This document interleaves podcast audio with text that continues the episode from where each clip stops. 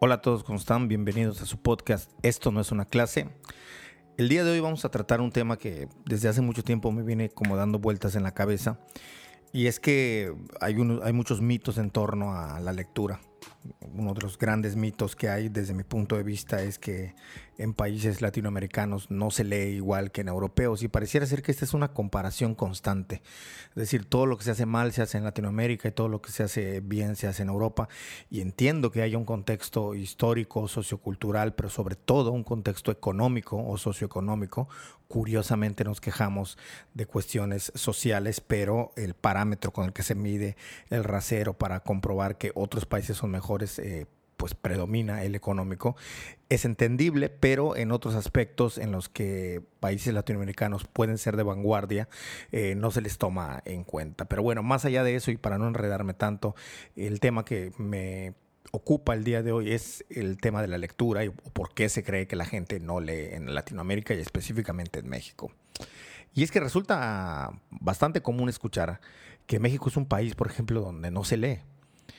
Eh, que qué vergüenza que no se lea, al igual que en los países de primer mundo, que por eso no salimos de la ignorancia, además que pues por eso estamos como estamos, tanto en la política como en, ya había dicho, en economía y sobre todo en educación. Es decir, algo así como que la falta de lectura es básicamente el origen de todos nuestros males, pero ¿qué tan real es esto? Y es que durante mucho tiempo se nos ha vendido como esta especie de idea de que pues, México es un país ignorante por sus carencias en hábitos de lectura y que prefiere ver, por ejemplo, estupideces en Internet, antes era la televisión, pero bueno, ahora es Internet, en lugar de instruirse o leer cosas que valgan la pena. Esto de que valgan la pena, pónganlo muy entre comillas. La verdad es que a partir de esta premisa, o el hecho de partir de esta premisa, conlleva varios equívocos y voy a tratar de explicarme. Conlleva equívocos ya que se vuelven por lo general juicios de valor que caen en la visión prepotente sobre una masa de población que suponemos no lee. Y ahora veremos por qué.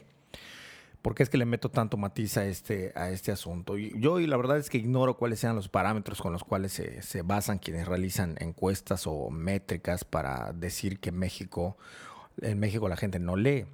Si hablamos, por ejemplo, de historia universal, nos topamos con que desde la educación elemental, o primaria, como se le conoce en nuestro país, hasta el nivel medio superior, es decir, antes de ingresar a la universidad. Los programas de estudio generalmente, si bien incentivan la lectura, estos se nos dice que no son suficientes, pero no son suficientes el qué o para qué. Y eso sin tomar en cuenta que podríamos estar cuestionando toda la estructura educativa. Pero bueno, para empezar, quizás es porque no nos gusta lo que se lee, es decir, no nos parece como bueno. Pero eso de ningún modo significa que no se lea. Por ejemplo, desde que yo era niño, y esto es una, cuestión muy personal, de no, sé cuántos lo, lo, puedan constatar, en mi ciudad natal, en Mérida, Yucatán, en México, era notorio o incluso algo que destacaban quienes venían, por ejemplo, de visita en los veranos o, para julio y agosto, porque aquí no se dice verano, ya que es un eterno verano, pero bueno, para julio y agosto venían gente a visitarnos o bien venía mucho turismo y, algo que notaban es que la gente en, en Mérida leía mucho el periódico. Es decir, la gente mayor acostumbraba a leer o comprar todos los días su periódico para informarse. Esto fue durante décadas un hábito de muchas generaciones. Después ya con la entrada de los medios digitales y en internet, esto pues fue cambiando, pero bueno, era un hecho que las generaciones pasadas eran serias lectoras del periódico y de los columnistas que ahí escribían. Eh, de cualquier modo, los puritanos de la lectura van a decir que esto no cuenta como lectura fija ni debe considerarse como un público lector a quienes leían el periódico. Si bien hoy en día muchos se ha criticado el hecho de que estos periódicos han, cambiado, se han modificado, la verdad es que durante mucho tiempo, sobre todo la década de los 60 y 70, hasta los 80 quizás, eh, la lectura del periódico era casi un vicio de eh, los yucatecos meridanos y de, en general peninsular. Es decir, había, había una, una, idea de que leer el periódico era bueno y se leía de verdad a columnistas. Pero bueno, más allá de eso, eh, quería resaltar un artículo del periódico El Economista donde nos da algunos datos que son interesantes. Bueno, interesantes para mí. Me gustaría eh, remarcar esto. Uno de los datos que nos dice es que las mujeres son las que leen más libros en México. Cinco de cada diez mujeres nos dice leen por lo menos un libro al año, mientras que cuatro de cada diez hombres lee por lo menos un libro al año. Los hombres leen más periódicos y artículos en Internet que las mujeres. Por eso les hablaba yo de que hay una diferencia. Cuando hablamos de que se lee o que no se lee, tenemos que tener en cuenta qué es lo que se lee y qué valor le estamos dando a este tipo de lectura. Nos dice este periódico, El Economista, que se le dedica en promedio 39 minutos continuos a leerlo o a la lectura. La población sin educación primaria y secundaria dedica 29 minutos por sesión de lectura. Los que estudiaron preparatoria dedican 34 minutos y quienes tienen educación universitaria o más leen 49 minutos cada sesión. Otro dato que nos da es que en México uno de cada 10 lectores dijo que su velocidad de lectura es lenta 5 de cada 10 afirmaron que es regular, 3 de cada 10 que es medianamente rápida y solo 1 de cada 10 dijo que su lectura es muy rápida. Esta tendencia nos dice se mantiene en hombres y mujeres de todos los grupos de edad.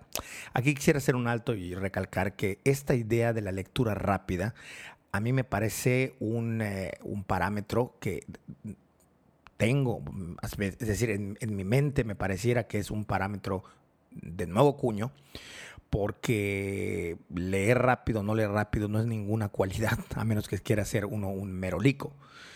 No, no, tiene nada que ver con la lectura y la comprensión. Y, la verdad es que a últimos, en últimas décadas se ha puesto este énfasis en eh, incluso cursos de cómo leer a velocidad, no sé cuántas, 100 páginas por no sé cuántos minutos y además comprenderlo. Y hay como esta idea, como si fuese un maratón o como si fuese más bien, en vez de un maratón, como si fuese una carrera de 100 metros planos, de quién lee más rápido, quién entiende más y quién entiende mejor. Cuando, que, cuando yo iba a la primaria, lo que se premiaba era justamente una lectura pausada, una lectura que respetara los signos de interrogación, de puntuación, de exclamación, es decir, una lectura bien hecha era todo menos rápida.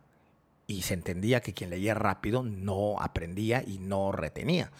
Eh, no descarto que pueda existir una habilidad en quienes puedan leer de esta manera, pero esto sí me parece que es un parámetro eh, que, no sé, trata de despertar habilidades que pues, en, años anteriores o en décadas anteriores no, no se tenía. Otro de los datos que nos da este periódico es que de la población lectora exclusivamente de libros, la mayoría lee libros de literatura no me extraña, 40.8%. Otras temáticas que se leen en este rubro son los libros académicos o de uso universitario con un 33.6%, libros de superación personal, autoayuda o religión 28.2%, libros de cultura general 23.4% y manuales, guías o recetarios un 7.5%. Entonces, partiendo de estos datos y de lo que hemos comentado, ¿qué es leer? Bueno, pues para la mayoría de las encuestas que se hacen partiendo de los presupuestos, que no sé qué tan válidos sean, ya lo he dicho, esto debe tomarse en cuenta, es decir, qué tipo de lectura se está haciendo. Y es que para considerar que se habla de un buen lector, siempre se toma como referencia de lectura a la literatura universal de autores clásicos. Estoy hablando del siglo de oro, literatura mexicana, el boom latinoamericano, literatura mm, rusa, romanticismo, poesía en sus múltiples variantes, en fin. Los parámetros siempre toman esto como un punto de partida y no toman en cuenta que la mayoría de la población no ha sido forjada bajo estos cánones literarios. Es un hecho raro que si no tuviste este contexto, será un tanto más difícil en algún sentido que te vuelvas un lector asiduo de autores y corrientes literarias reconocidas. En mi caso, yo estuve, yo crecí en un sector poblacional bajo un eh, nivel socioeconómico en el que no había ningún estímulo. Es decir, mis padres no fueron académicos, mi familia extensa no era de académicos y la lectura no era algo propio de alguien de un estrato social económico bajo, por decirlo claro es decir, que por estrato socioeconómico, en las particularidades de países como México, existe una mayor o menor exposición a este tipo de lecturas. Ojo, yo sí recibí estímulos para hacer otro tipo de lecturas que dependían, por ejemplo, de la inscripción religiosa y una lectura profunda y asidua a materiales no solamente de la Biblia, sino complementarios, pero también a lecturas que tenían que ver con eh, textos de consulta, llámese eh, de estas grandes eh, bibliotecas o de estos volúmenes eh, tipo enciclopédicos. En fin, que había otras formas de leer, pero siempre es que no se considera un lector a quien no lee literatura o quien no lee literatura universal o a los autores canónicos que se han reconocido como tales, ¿no? Entonces creo que este es un, este es un, eh, eh, un punto a considerar. Pero más allá de ello, cabría preguntarse, ¿en verdad la gente no lee? Si lee, ¿qué es lo que lee? Si nos vamos directo al tipo de la formación profesional, tenemos que eh, un médico, por ejemplo, al finalizar su carrera, habrá leído una gran cantidad de libros de medicina, de química, de biología, epidemiología, ya que está de moda la epidemiología, y una gran cantidad de textos científicos que quizás no alcancemos a vislumbrar. Lo mismo con el físico, el químico, el ingeniero, el artista visual, el antropólogo, el sociólogo, y así podría seguir con un sinfín de otras profesiones, pero también de aficiones. Y es que esta condena hacia el resto de la sociedad que no lee, al parecer no solo es una demanda prejuiciada de una clase media con aspiraciones de intelectual trasnochado, sino también una idea desviada por completo de la realidad. Y si esta va acompañada de comparaciones respecto a otros países, pues el asunto va peor.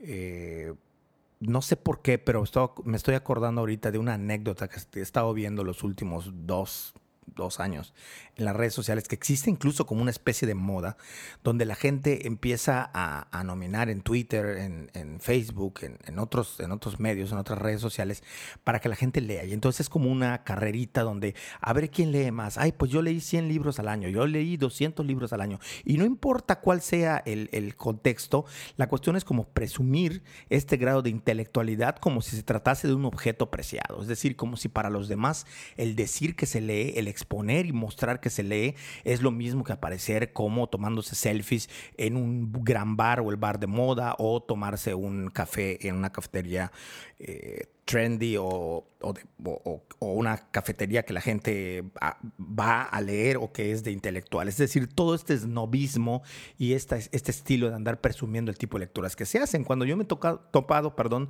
a mucha gente que me dice, yo no disfruto y no entiendo la literatura. Y parece ser que dicen un pecado cuando dice esto. La gente normalmente se espanta y dice, oh, pero ¿cómo es que es posible que no pueda leer las grandes obras? Y que no, pues, bueno, hay gente que no le entra la literatura, que no entiende la poesía y esto no los hace más tontos ni menos lectores. Hay gente, por ejemplo, que yo conozco que para ellos relajarse es leer un libro de teología o leer un libro de teoría social muy denso o leer a los filósofos clásicos o incluso gente que se deleita leyendo libros de física cuántica o gente que eh, disfruta de leer libros sobre ingeniería. En fin, que hay una gama de lectura que queda totalmente desplazada y que se considera que estos no leen. Y lo que es peor, lo veremos más adelante, es que se tiende a creer uno de los mitos más grandes para mí. Consta que no estoy hablando mal de la lectura. Es evidente que quien lee se está instruyendo, está conociendo el mundo y todos estos rollos que escuchamos sobre la lectura, por supuesto que son ciertos, que son veraces, pero lo que es un mito es que la única forma de obtener conocimiento y de lograr cultivar al mismo y al intelecto es a través de la lectura. Ya desde Sor Juana nosotros teníamos reflexiones de cómo ella decía, aunque me quiten todos los libros del mundo, yo aprenderé observando cómo crecen las flores, estaré observando cómo funciona la naturaleza y de allí podré aprender. Entonces, e, estas ideas me parece que, responden a cierto tipo de, de posturas, dirían los españoles, de postureos o de faroleos en cuanto más a que la gente observe que uno está forjando una personalidad intelectual, pero no así con la, calidad y el tipo de lectura que se hace, ¿no? Y ya decía yo de este tema de estarse comparando con otros países. ¿En verdad creemos que, por ejemplo, canadienses, españoles, italianos, ingleses o alemanes leen más que los países latinoamericanos? Si es así, hace falta salirse más del cascarón del circulito de amigos que fanfarronean con jugar al intelectual forzado para que nos demos cuenta que en todos lados se cuecen habas. ¿Por qué digo esto? Porque muchas veces otro de los mitos que existen es que quien lee más, es verdad que la lectura ayuda a corregir la ortografía, pero si nos guiamos con esta idea de que en otros países de primer mundo se lee más y se lee mejor y en consecuencia tendrás mejor ortografía, pues resulta ser que no es así. Hoy en día tenemos internet, hoy en día podemos leer los comentarios que hace gente, por ejemplo, de España, gente de Chile, gente de Argentina, y revísenlo y van a ver ustedes la barbaridad de faltas de ortografía que se cometen. Pues no que allá leen más y no que la lectura ayuda a corregir eh, las faltas ortográficas. Me parece que habría que tomarlo en cuenta y no caer en estas burdas eh, comparaciones tan a la ligera. No saben la cantidad de gente de los países antes mencionados que leen libros de superación personal, por ejemplo, que tanto son menospreciados por los superlectores. Lo mismo ocurre para países europeos de Europa Central y del Norte. Insisto, muchas veces se construyen realidades que solo el grupo social al que nos escribimos ve y percibe. Creer que solo la literatura como expresión artística es el único parámetro para entender la vida y el mundo de la lectura es cegarse a entender otras formas de vida en las que leer, por mucho que para nosotros así sea, no es una necesidad primaria, pues antes que ella están otros como el trabajo, la familia y, ¿por qué no?, el mismo ocio. Pero ello significa también cerrarse a la posibilidad de aceptar sobre todo que aprender y apreciar lo estético no depende de un canon de estructura y de narrativa únicamente, menos que el conocimiento solo pueda apreciarse desde la escritura como estética. La lectura de literatura por goce, como contemplación también, desde Roland Barthes hasta Bourdieu, han sido entendidas y vistas como hábitos propios de la burguesía. Con esto me despido. Espero que la reflexión les sirva y nos vemos en el siguiente episodio. Y no se olviden que esto, por fortuna, no es una clase. Hasta luego.